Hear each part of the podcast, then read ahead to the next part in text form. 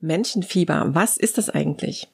Menschenfieber ist ein bisschen vergleichbar mit Lampenfieber, nur dass Lampenfieber ja meist was kurzfristiges ist, also Stress, Nervosität von einem Auftritt oder irgendeinem anderen wichtigen Ereignis. Und dann gehen einem so Dinge durch den Kopf wie, hoffentlich geht alles gut, was ist, wenn ich mich blamiere, was ist, wenn ich einen Blackout habe, was werden die anderen über mich denken, ich mache mich doch total zum Affen, die werden mich auslachen, ja, und noch so ein paar andere Sachen, du kennst das bestimmt. Und dann bekommst du wahrscheinlich auch weiche Knie, zittrige Hände, du fängst an zu schwitzen. Spätestens nach dem Auftritt oder nach dem wichtigen Ereignis fällt der ganze Stress aber wieder von dir ab. Bestenfalls ist alles gut gelaufen und du wirst dann mit Glücksgefühlen belohnt. Alles ist wieder gut. Bei Menschenfieber geht es auch um Stress, um Nervosität und um die Sorgen darüber, was andere von einem denken könnten. Das ist aber sehr viel schleichender und langfristiger als beim Lampenfieber, ja, viel alltäglicher. Beim Menschenfieber geht's oft nicht nur um kurze Momente, die kommen immer noch oben drauf, sondern es begleitet einen Tag für Tag, mal mehr, mal weniger intensiv. Menschenfieber ist sowas wie ein Symptom oder ein Indikator. Es zeigt etwas an. Und es kann einfach nur ein Zeichen der Überreizung sein, ja, weil gerade introvertierte, sensiblere, empathische Menschen brauchen einfach mehr Zeit allein und in Ruhe als andere Menschen. Das hat einfach was damit zu tun, wie das Nervensystem beschaffen ist. Und das ist bei jedem Menschen ein bisschen anders aufgebaut. Und so hat auch jeder ein bisschen andere Bedürfnisse, je nach Persönlichkeitstyp. Menschenfieber ist also auf der einen Seite ein Persönlichkeitsmerkmal. Ja, die einen reagieren von Natur aus schon schneller gestresst, wenn sie mit Menschen zu tun haben, die anderen eben weniger schnell. Und es ist vielleicht nicht immer ganz einfach, dann sein Ruhebedürfnis auch durchzusetzen, sich die Auszeit von anderen Menschen zu nehmen oder generell seinen Alltag so aufzubauen, dass er besser zu einem passt und vielleicht gar nicht so viele extra Auszeiten nötig sind, weil die schon integriert sind in den Alltag. Und hier gehen wir direkt nahtlos zur anderen Seite über. Es ist nämlich nicht nur anlagebedingt, wie ausgeprägt so ein Menschenfieber ist, es ist auch das Symptom eines erlernten Stressmusters. So, was meine ich jetzt damit? Wir alle haben irgendwelche stressenden Lebensregeln. Ja, das sind irgendwelche Bedingungen, an die wir unseren Selbstwert knüpfen.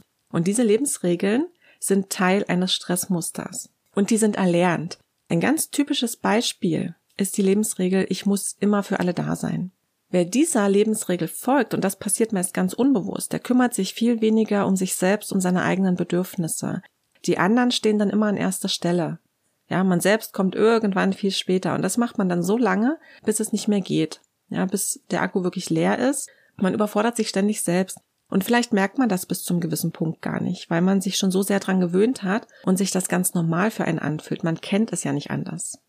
Der Stress auch wenn man den nicht unbedingt bewusst wahrnimmt, ist aber trotzdem dauerhaft erhöht. Und viel Stress heißt auch immer viel Menschenfieber. Das heißt, die Ängste und Sorgen sind nochmal verstärkt und zum Beispiel auch die Geräuschempfindlichkeit. Man reagiert einfach mit einem höheren Stresspegel viel sensibler auf seine Umgebung. Noch mehr als sowieso schon. Ja, und bei den Ängsten geht es ganz oft um die Angst vor Ablehnung. Die Angst vor Ablehnung ist einer der Hauptgründe, warum wir solche Lebensregeln überhaupt entwickeln.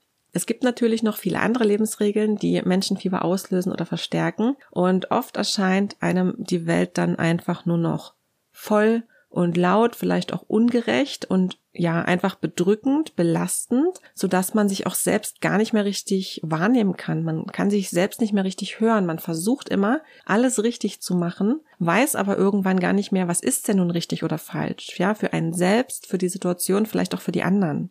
Wenn wir das jetzt also mal kurz zusammenfassen, was Menschenfieber ist, könnte man sagen, andere Menschen und deren Ansichten oder Urteile sind für Personen mit Menschenfieber der größte Stressfaktor. Und manchmal reicht schon die pure Anwesenheit anderer Personen, um einen gewissen Stress auszulösen, einfach weil der eigene Akku schon leer ist und der müsste dann durch eine ruhige und reizarme Umgebung erstmal wieder aufgefüllt werden. Ich bin übrigens Annette Enderlein, schön, dass du zuhörst. Ich bin Wirtschaftspsychologin und psychologischer Coach und seit 2019 bin ich selbstständig mit meiner Online-Praxis. Online deswegen, weil ich überwiegend schriftlich, also per E-Mail, psychologisch begleite, coache und berate. In meinem früheren Leben war ich pharmazeutisch-technische Assistentin. Ich komme also ursprünglich aus der Apotheke und war später auch lange in der Pharmaindustrie. Ich kenne also sowohl den kleinen familiären Betrieb, aber auch das große Konzernleben. Und gerade im Konzern gab es natürlich auch immer mal wieder ganz spannende Konflikte, weswegen ich mich dann ab 2014 etwa ausführlicher mit dem Thema Konfliktberatung und Konfliktcoaching beschäftigt habe. Das war so zum Ende meiner nebenberuflichen Wirtschaftspsychologiezeit. Also ich habe neben dem Job studiert und das war im Grunde der Startschuss für mein Coaching, für meine Coaching-Tätigkeit heute. Ich habe mich aber auch ähm, automatisch im Laufe der Zeit viel mit dem Suchen und Finden eigener Wege beschäftigt. Also unabhängig davon, was jetzt andere darüber denken oder sagen. Und so entstand nach und nach mein heutiger Coaching-Schwerpunkt, mein Themenschwerpunkt, empathisch abgrenzen. Wer sich empathisch abgrenzt, der kann auch authentisch leben, also ein Leben nach den eigenen Bedürfnissen und Wertevorstellungen führen. Das Menschenfieber, das wir alle immer mal haben, reguliert sich dann auf ein gesundes Maß. Ja, du lernst einfach dieses Stresssymptom, dieses Menschenfieber, als einen hilfreichen Boten für dich zu nutzen. Ganz wichtig, es geht hier bei mir nicht um Idealisierung, um Selbstoptimierung, um Hauptsache mehr leisten können oder ähnliche Dinge. Wenn ich von persönlicher Entwicklung spreche, dann geht es vor allem darum, wieder wertschätzender, verständnisvoller und freundlicher mit sich selbst zu sein und von dieser Basis aus dann weitere Veränderungen einzuleiten. Es geht darum, den Druck an gewissen Stellen rauszunehmen und nicht noch mehr Druck draufzupacken. Es geht darum, das Leben wieder zu leben mit all seinen Facetten, mit allem, was dazugehört und auch so, wie du jetzt gerade bist. Und dazu gehören eben auch mal schwierige Emotionen, Zweifel und Stress. Das ist an sich alles nicht gefährlich, nicht schlimm, aber die Dosis macht das Gift und der Umgang damit zählt. Es geht also darum, wieder menschlicher zu sein, ja, mit all den Macken und Launen, die eben einfach dazugehören. Viele Menschen wünschen sich ja auch ein stressfreieres und wertschätzenderes Miteinander. Ich auch, ja. Deswegen sitze ich hier, um da ein bisschen zu unterstützen. Ein stressfreieres und wertschätzendes Miteinander fängt aber immer bei uns selbst an. Das heißt, wie gehe ich mit mir selbst um? Was denke ich über mich selbst? Wie rede ich über mich selbst? Aber auch, wie gehe ich mit anderen um? Was denke ich über andere? Wie rede ich über andere oder mit anderen? Und was sagt das eigentlich alles über mich selbst aus? Denn wie wir mit uns selbst umgehen oder wie wir mit anderen umgehen, legt immer die Messlatte dafür, wie auch andere mit uns umgehen dürfen. Und die Messlatte, das ist wichtig zu verstehen, die setzen wir unbewusst selbst. Das heißt, wir können die auch verändern, wenn wir uns bewusst machen, wie es bisher läuft und wie es anders laufen sollte. Und wenn man dann merkt, okay, das läuft jetzt irgendwie nicht ganz so, wie ich das möchte und ne, ich habe da meinen Eigenanteil dran, dann muss man sich dafür auch nicht verurteilen. Es gibt immer einen guten Grund für unsere Gedanken, Emotionen und Verhaltensweisen alles, was jetzt ist, war mal für irgendetwas gut. Ja, alles, was äh, dich jetzt stresst, ne? jedes Stressmuster, das sich mal ausgebildet hat, war irgendwann mal die Lösung für irgendein Problem. Ansonsten hätte sich das als Muster gar nicht etablieren können. Wenn wir das nicht gebraucht hätten, dann hätte unser System gesagt, ach komm weg damit. Manches darf dann aber jetzt eben auch wieder gehen, ja, sich verändern, weil sich ja auch die Umstände inzwischen verändert haben. Es geht hier bei mir also ganz viel um Selbsterkenntnis. Es geht ums Reflektieren, ums Ordnen und Verstehen. Ja, es geht darum, sich selbst besser zu verstehen. Es geht darum, Mitmenschen besser zu verstehen, so innere menschliche Prozesse zu verstehen. Es geht aber natürlich auch ums Umsetzen oder ums Weglassen. Das heißt, wenn wir zu kopflastig werden, dann geht das auch wieder nach hinten los. Es geht ums Trainieren der Stresskompetenz und um den gesunden Umgang mit schwierigen Situationen und Emotionen, denn der muss einfach geübt werden. Und genau dieser ganze Bereich ist das Thema meiner Coaching-Arbeit und natürlich auch das Thema dieses Audioblogs. Außerdem gebe ich dir hier auch Einblicke in meine Coaching-Praxis. Das heißt, neben den psychologischen Themen wie zum Beispiel Stressbewältigung, Emotionsregulation, Konflikte oder Selbstwert, geht es auch um meine Lieblingsmethoden für Coaching und Selbstcoaching. Und dazu gehört unter anderem das Schreiben, die psychologische Tarotarbeit, ganz spannend, und der Jägercode, mindestens genauso spannend.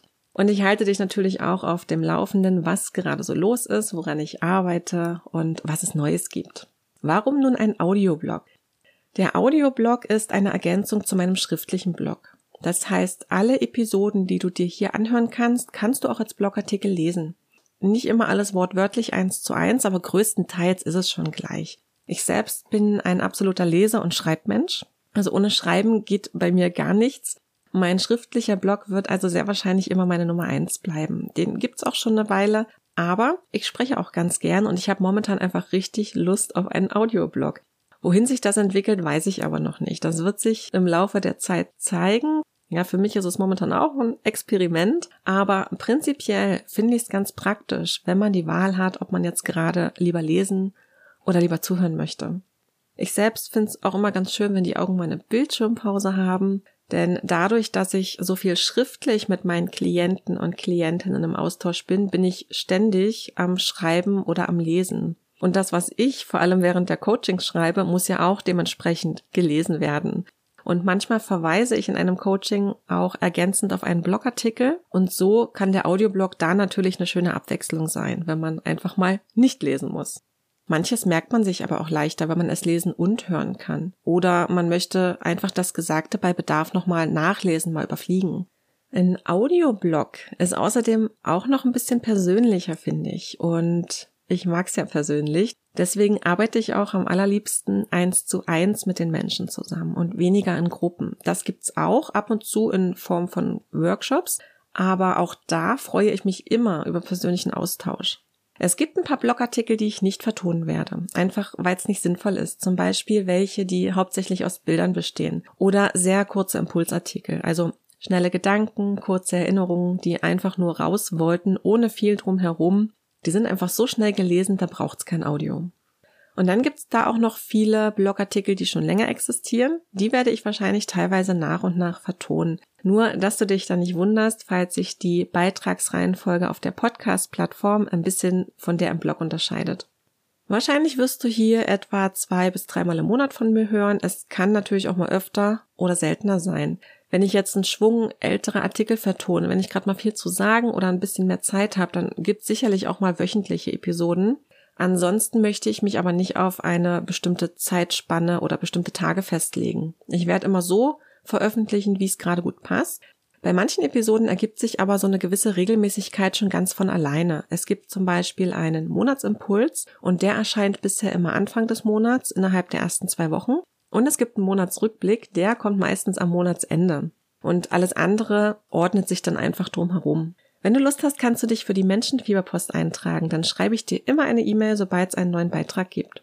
Du kannst natürlich auch meinen Audioblog auf einer der gängigen Podcast-Plattformen abonnieren. Das würde mich auch sehr freuen. Und falls du mehr über mich und meine Arbeit wissen möchtest, kannst du dich ja mal zu meiner Website durchklicken. Dort findest du auch die Möglichkeit, kostenfrei und anonym eine Frage oder einen Themenwunsch in meinen Blogbriefkasten zu werfen. Das war's auch schon für heute. Ich danke dir sehr für deine Zeit und wenn du möchtest, bis zum nächsten Mal.